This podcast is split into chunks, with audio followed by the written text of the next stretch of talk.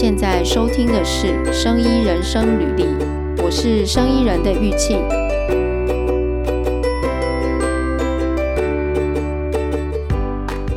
今天我们要聊的是健康照护相关的 AIoT，也就是人工智慧和物联网的产品。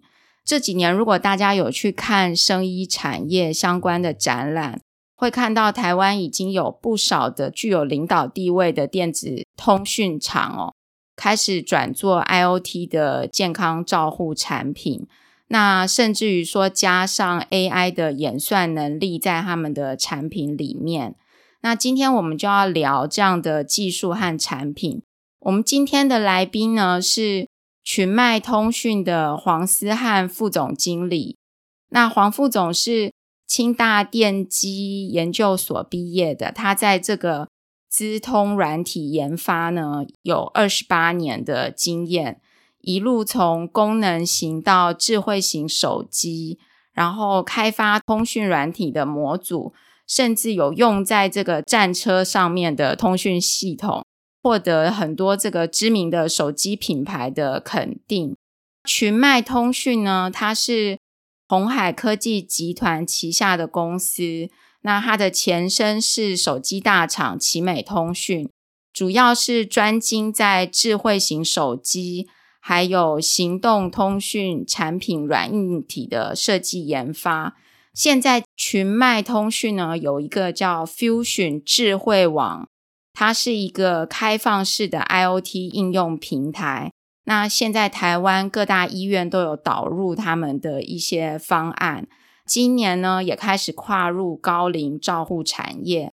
现在群迈通讯也是国卫院育成中心高龄长照领域的育成厂商。欢迎黄副总，黄副总你好。你好，大家好。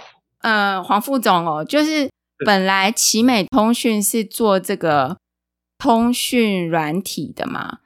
是，就是通讯产品的相关研发，那怎么会做这个 Fusion 这个品牌？呃，可以这样讲，就是说，呃，其实早期我们在做功能手机的时候，整个所有的软体是全部都要自己来开发的，从最底层的一个所谓的元件的所谓的基本的驱动程式，一直到上层的 UI 的互动，全部我们都要自己来。到了智慧型手机的时候，我们又要开，更要开发云端的功能，让一些比如说像有些应用你需要摆在云端，那你可以呃回馈你的意见，或者是更新你的软体啊，或者是说呃你的比如说你的联络资讯等等，都可能都在在云端要去同步，要去交换，或者要保留等等。所以我们从功能手机到智慧型手机的时候，也一并开发了一个。呃，云端的一个方案，但是后来我们大概也接触到一些业者，像那个在大陆那边有一个做智能跑鞋的，有个运动鞋的大厂，他也想做智能跑鞋，所以找到我们，我们就一并开发了一个智慧跑鞋的方案，从 device 端就是跑鞋里面所涵盖里面的感测器，到装在手机里面的 APP，到云端的应用，或是它的一些演算法。那还有一些社群的一些呃互动，我们就完整的提供一个完整的方案出来。那这样子，慢慢的我们也不只是做手机，而甚至我们还有一个案子是做一个儿童的智能手表。那这时候已经脱离手机的影子，但是已经完全脱离手机的概念，很多云端的应用也必须被开发出来。诸如等等，我们慢慢的就说，你从手机里面拓展出来，在所谓的 IoT 这种。应用上面，慢慢的一个各式各样的装置装上了一个智能装备，所以称为 IoT。那在这样的背景底下，我们慢慢的有一个自己可以提供一个完整的解决方案的一个团队。那在二零一六年的时候，我们有内部的要求，做一个类似智慧工厂，在工厂里面找人定位的方案，我们也做做完，在自己的工厂内使用。嗯，他说。自己的工厂内使用的时候，我们想说，哎，那是不是可以拿到呃外面市场看看有没有一些机会？所以我们在二零一七年的时候，把这样的方案导入了一些台湾的一些医院啊。首先就作为他们的在急诊区里面做紧急的暴力防治的一个方案，那得到这些不错的成效。那这样子之后，慢慢的再让我们再慢慢去扩展，看看医院的需求。其实医院体系是在做啊、呃、所谓数位化转型非常非常缓慢的一个地方。嗯、那因为我们这这这样子的关系，从这一点来切入啊，慢慢的去拓展到我们所谓的 Fusion 的平台，提供一个所谓的 IoT 的一个智慧解决方案。嗯，听起来是慢慢就是演变的，本来是手机的通讯产品，然后慢慢开始有怎么讲一整个方案，从这个跑鞋开始，然后有智能手表嘛，那接下来到这个。公司里面的这个智慧工厂，然后再应用到医院里面，这样子大概几年？就是从一开始到现在，呃，大概也超五六年了。其实蛮快的，就是 看起来已经有很多应用了。所以 Fusion 是一整个架构，是可以这样讲嘛？然后所以这样讲，嘿，所以它提供一个 solution，然后就可以有。各种不同的应用面嘛，对不对？其实我们在谈 IoT 的时候，就发现到，其实 IoT 是一个非常碎片化，或者甚至说在非常功能导向的一个应用。那这样子的问题来自于说，你当你各每个人都谈 IoT，IoT，结果你跟我的 IoT，大家彼此不能连接在一起，那就会变得啊、呃、各说各话，然后其实整个整体的整合应用会变得。很很糟糕，效率也很糟糕，那成本会增加，所以我们也看到这个这一点，我们就把我们的平台在整个重新整理，慢慢把它开放出来，让大家可以一起来来啊、呃、挂到我们这个 IoT 平台上面。其实其实你可以看到，就是说我们在推广我们的方案的时候，其实并不是所有的产品都是我们自家做的，我们有跟很多呃其他的厂商来合作，将他的产品来整合到。挂到我们的平台上面，那整个对不管是啊、呃、医院或其他单位，它需要一个整体的一个 IoT 解决方案的时候，它才能得到更多样、更完整的一个方案。你们的这个方案是呃一个云端的东西嘛？我我现在想象一下，我尝试了解哈，它是一个云端的平台吗？还是说它是云端的平台，然后也会加上？例如说，它的产品里面的这个通讯的模组，是是的，我们应该是一个应该这样讲，就是说，我们是有有云有端，hey, 因为你接触到人个人，嗯，所谓的 IoT 的产品，我们也是要接触到个人，提供个人的一些应用服务，所以这个端是跟着人在走，哦，但是问题是我们有云在后台这边，把这些端的资讯往后台送，那把端的资讯往后台送，我就可以来做这些处理。那你可以看到，就是说，在各式各样的端，它需要呃处理的功能不一样。如果是各家各做各自己自己的，那你要搭建多少的云，搭建多少的一个所谓的 gateway 这种东西。嗯。所以我们把我们的云跟什么 gateway 给开放，让各式的端能够可以连上我们的云这样子，那可以提供一个完整的方案。嗯，所以端是在。就是用户那边的，然后云是在你们这边，那你们的云等于是一个端的整合的平台，是的，这样理解吗？吼，这个 IoT 我们大概了解它这样，那什么又是 AIoT 呢？当我们呃加上 AI，就是说，其实大家这几年这个 AI 这个这个字眼是非常非常的一个。呃，热门啊，所谓的人工智慧嘛，哈，嗯，非常的热门，所以他们就把这这样的一个人工智慧再加上加上来在 IoT 的产品上面，就是说我在后台我可以用更多的人工智慧来去提供各种各式各样的演算法，嗯，那来得到更有效率、更精准的一个呃处理。嗯，等于说是再把演算法加到云那边去嘛？是的。哦。刚刚你有提到一个，就是那个室内定位的系统哦。那如果它用在这个医院的话，它是用什么样的方式去通讯？因为我们知道，在医院他们常常很在乎那个叫什么，就是干扰那些仪，对对对，干扰那些仪器嘛。对，是是，主要我们的这个整个平台，我们整个系统主要是以呃蓝牙为主。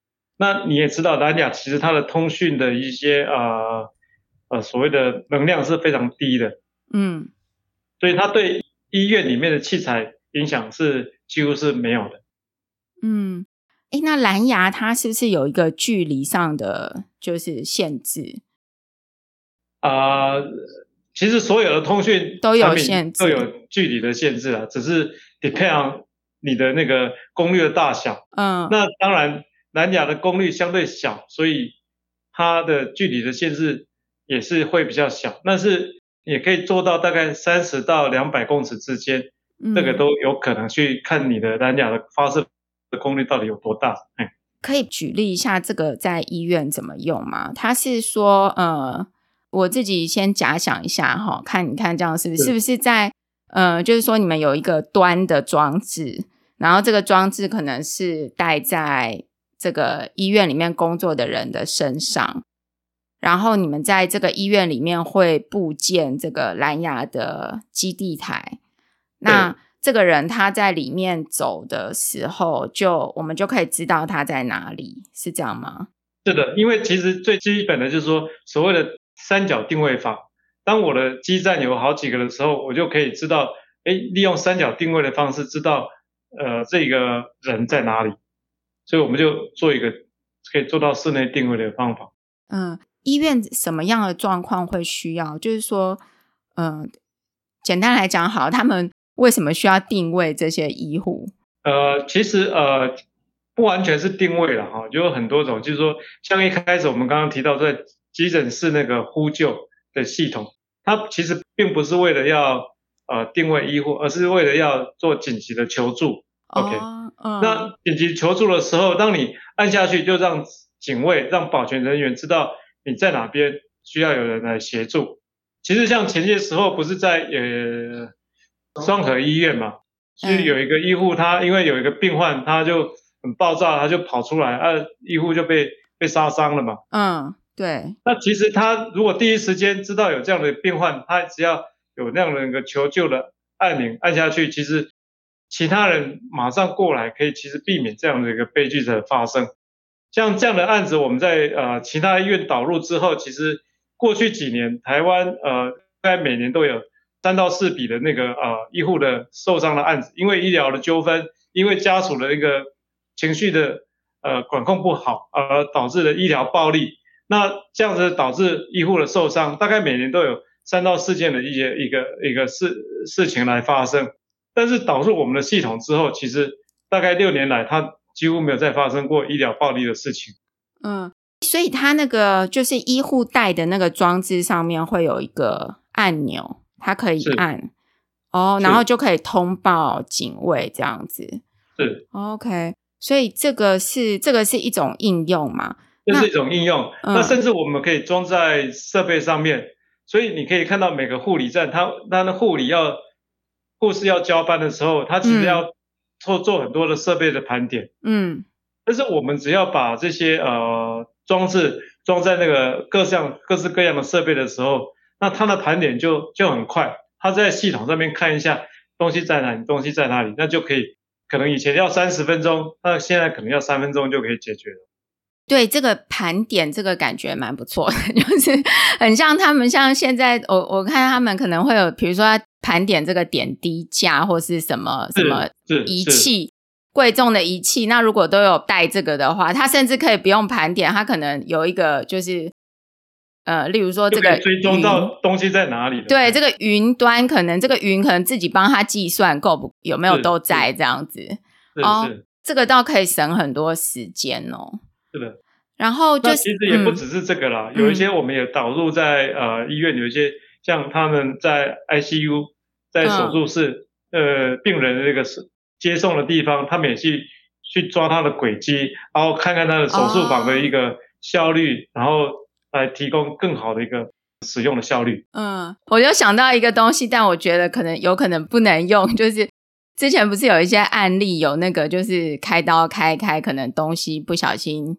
就是放到病人 的身体里面，那这个有没有剪出来？后来可以知道吗？如果我们变一个、呃、有在讨论这种东西啊，但是可能因为、嗯、呃，主要是东西摆进去，我们要有我们的装置要要在才可能做做感知嘛。嗯，所以不大可能把我们的装置也一并摆进去。哦、对，你们你们的装置有没有可能像那种？我不晓得，我在想说，像我们现在不是有那个，就是家里的那个宠物啊，或是流浪动物，不是在给它注入晶片吗？就非常小，然后看不到，然后也没有感觉，这样子。是，不知道有没有有没有这样子的可能，然后就可以数一些比较重要的，可以研究研究看看。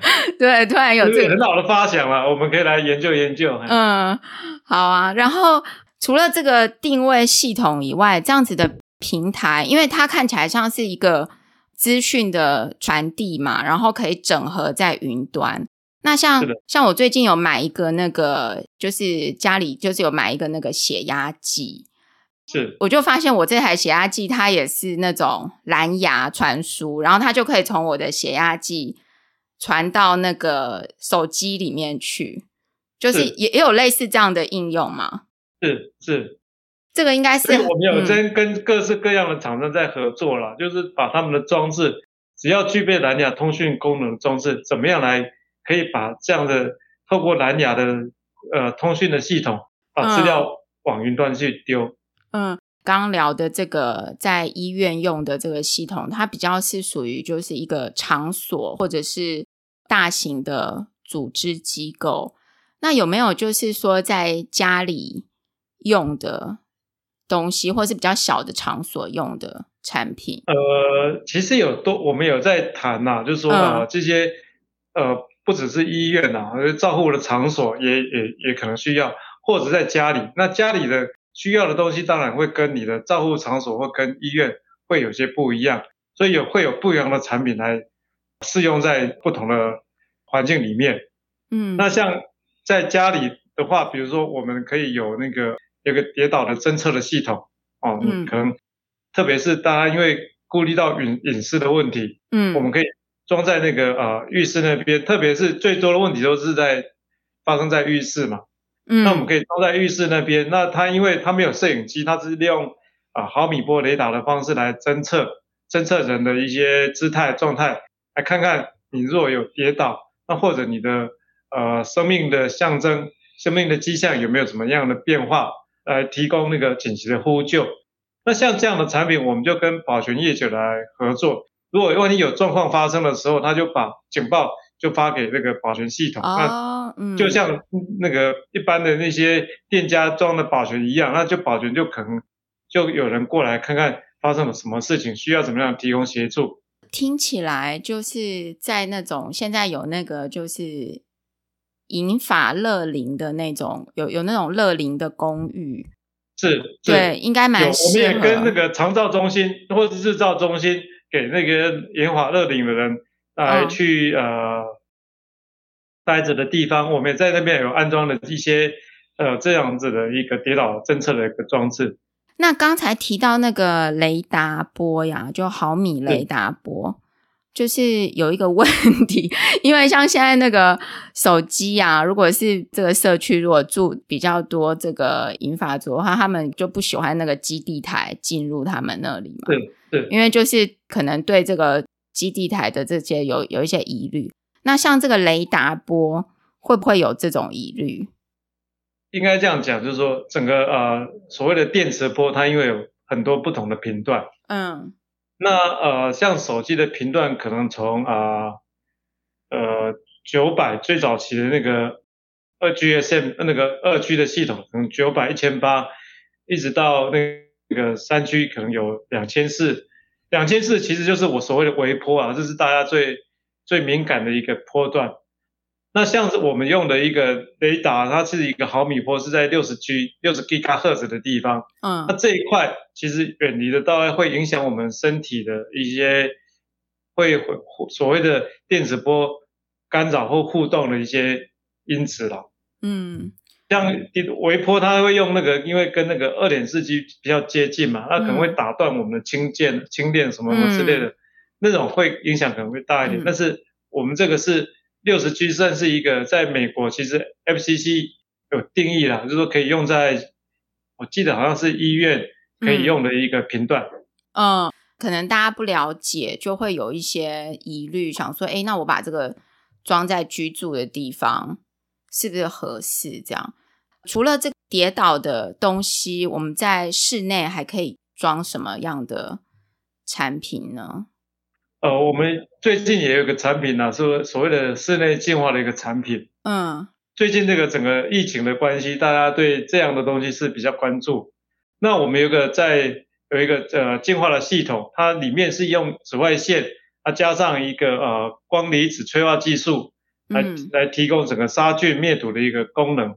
那把它装在一个天花板或是墙壁上面，它透过空气的循环，把让病毒可以被吸到这个净化器里面，然后也用紫外线可以处理。那另外，同时我们在呃有光离子的催化技术出来之后，它也会跟所谓的一些污染物结合，来产生不同的东西。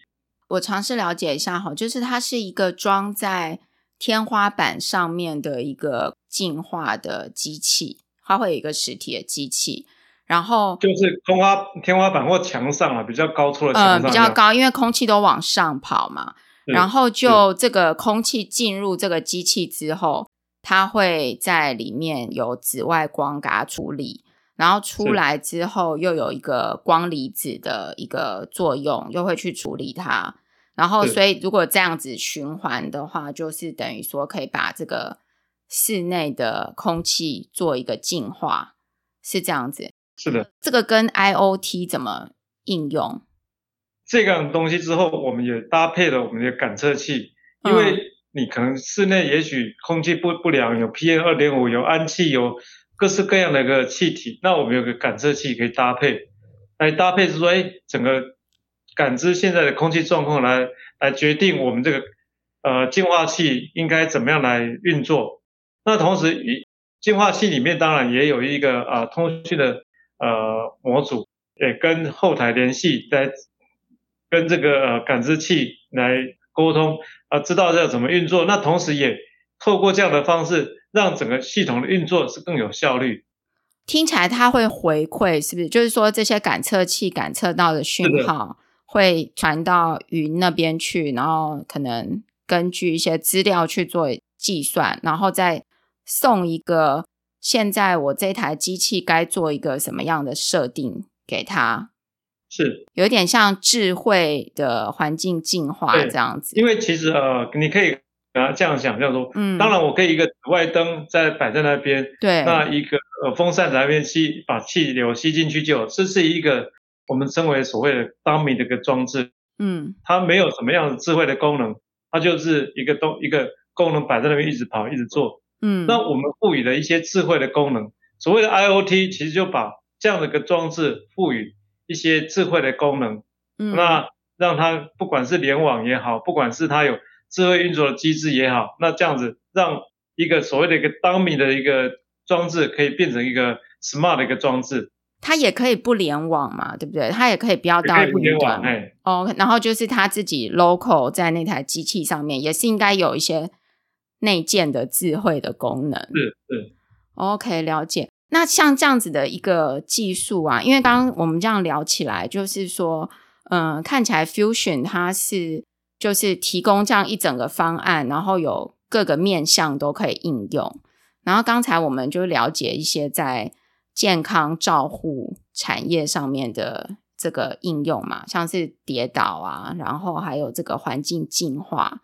防止跌倒跟环境净化，这个如果应用到其他的产业，是不是有一些可能性？像最近，像前一阵子，好像那个就是新闻有蛮多，大家现在开始用 AI 去养鱼，去什么种植这个盆栽啦、养菜这种，对，有有其他这样的应用吗？呃，有很多了，像比如说我们刚刚提到那个净化系统，其实我们在机场，我们最近有在跟机场在在、嗯、在谈呐，看看怎么样是在机场面可以安装这个净化的系统。嗯，这样的我们设备定位很多设备追踪，其实不只是医院，其实很多单位可能都有需要这样的东西。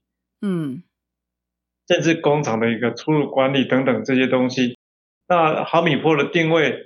毫米波的雷达，像居家安防哦、紧急救护，或是跟英法养生宅来合作，这些都是我们一个在接洽的一个一个对象。嗯，听起来就是在室内需要这种智慧联网的设备。因为我这样子看起来，我觉得这整个技术哦，就是云的那一边以外，那另外就是还有感测器的技术，看起来相当重要。不管是在定位啦，或者是说刚才提到这个呃雷达波，或者是 PM 二点五的侦测这些，是，然后把这个讯号给串起来嘛，是，听起来是这样。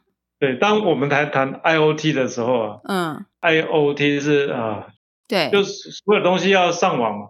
嗯，OK，那所有东西这个性质就是一个端，就是一个我们的装置。嗯，那这些所有的装置要上网，而、啊、不是上网而已，你要提供云的整体方案来，那整个才变成一个 IoT。就是上网有云的还不够，我们要加上智慧，所以才才会所谓 AIoT。嗯，那这样子有什么好处？嗯、当我们的装置散布在各个地方的时候。你怎么知道你的装置发生了什么事情？但是因为我们有这样的回馈反馈，所以我们可以很清楚到底知道每个端到底发生了什么事情，在在整个呃管理的效益上面，在整个所有的一个呃好处上面都会呈现出来。在我可以用简单的方法就可以达到一个所有的事情的管理。比如说我们刚刚讲智慧呃那个净化系统，我们其实也有跟那个冷冻空调。技师工会在谈，嗯、在跟他们聊说，哎，我们可以，他们可以很简单把一个紫外灯管装在风管里面，但是问题是装了之后就，你也看不到，嗯、你也不知道发生什么事。对。但是他透过云的方式，透过联网的方式，把它的状态回送回来，嗯、所以我们就知道说，哎，那灯管是不是有衰减了，有没有变暗了，有没有坏掉，有没有怎么样？其实它的整个整体状态，我都可以在我的中控室里面。清楚的知道，那这样子我就节省很多的人力，要去定期的巡检或是要干嘛？其实我这这些事情就把一些工作的一些 loading 给降低了。嗯，那刚刚也提到说，像我们在照护的长照的部分，我们也跟一些业者合作。嗯，甚至刚刚有提到一个智慧尿布的东西，那这个智慧尿布，哎，智慧尿布的侦测，我们就可以协助长照业者，他们本来是两个小时来巡。巡检一次，固定要两个小时来巡检一次，嗯、看看哎有没有呃呃尿湿了，或是有大便，然后要换。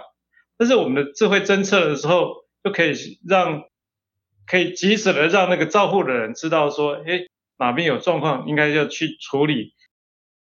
这个尿布的这个侦测，它是呃任何的尿布都可以，只要装上去吗？还是说呃？有一种是尿布，是它里面包了一个薄膜，那会没办法透支，嗯、比较不透气的。嗯、那这样的包尿布，我们其实会会比较有问题啊，因为它不透气，嗯、所以要感知是比较困难。嗯、但是有一比较好的话，其实是可以透气的尿布，其实对这些被照护者也会比较舒适啦。那就有这样子，它能够透气的尿布，我们跟搭配这个尿呃尿布侦测的一个装置，嗯、那我们就可以来侦测。呃，整体的状况，所以它是感测尿布的湿度吗？对对对，你可能有小便啊，还有大便，那整个湿度就会改变。嗯、哦，然后就可以就可以把这个讯息给传出去嘛，哈、哦。是的，是的。然后就它，因为它有就是 IoT，所以就可以就是做一个通知这样子。对，我们就提及时通知那个照护者嘛，那就可以及时过去换尿布。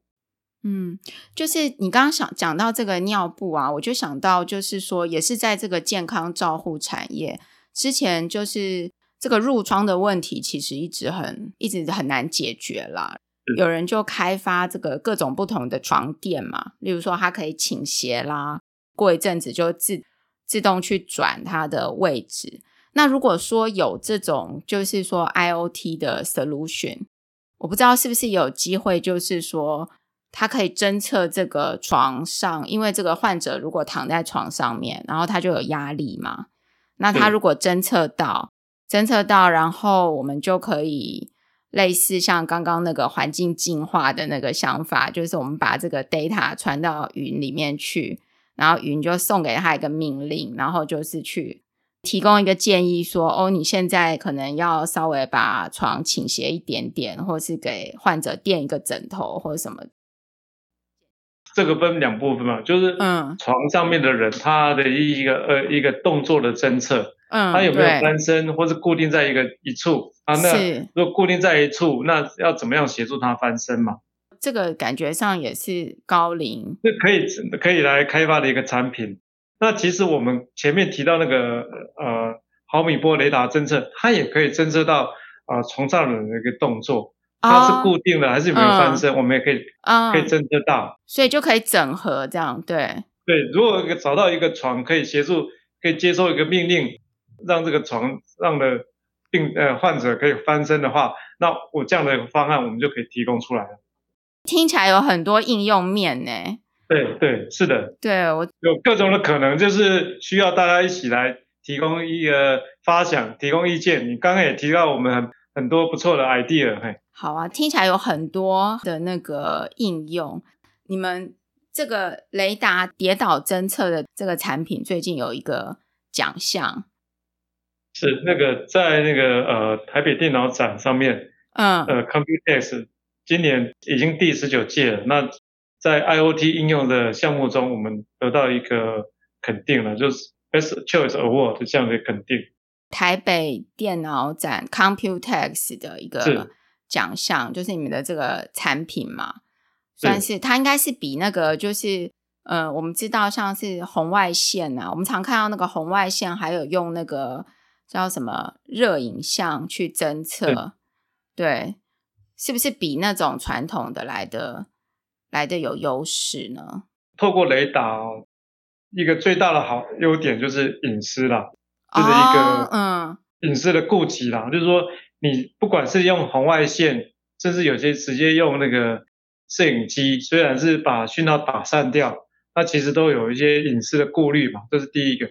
第二个其实是一个遮蔽物，比如说你人坐在窗帘后面，你用那个热感知的或是红外线的，其实可能就侦测不到。那我们是可以侦测得到。那甚至在啊、呃、整个阴暗的环境底下，或整个暗房里面灯没有开，我们也可以侦测到呃人的一个姿势，站起来、坐下、躺在床上，看到就很多老人在。半夜醒来的时候要去上个洗手间，可能在很暗的环境底下，他容易跌倒。嗯，那其实我们的呃这个雷达侦测就可以侦测到他，他如果起床离开床上，那我们其实那个雷达侦测上面也有一个灯光啊，可以嗯像一个灯一样打把它打开，让有些微亮啊，避免这种啊跌倒的事情发生。